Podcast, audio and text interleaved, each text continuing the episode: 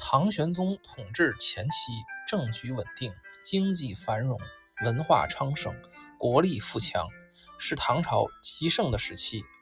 唐朝自武则天退位到玄宗继位以前的中宗、睿宗统治期间，政局极不稳定，接连发生政变。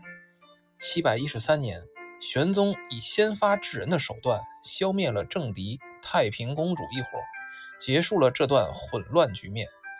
政治的安定为社会的发展创造了条件，于是生产发展，经济繁荣，社会经济的繁荣也推动了文化事业的发展。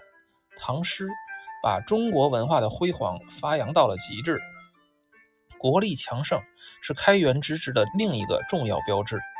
漠北的铜锣、拔野谷等都重新归顺唐朝，后突厥与唐之间的战争也逐渐停止。而代之友好往来。当时唐朝的声威远播西亚，各国使者的和商人往来不绝。因这段时期唐朝的年号为开元，遂有开元盛世之说。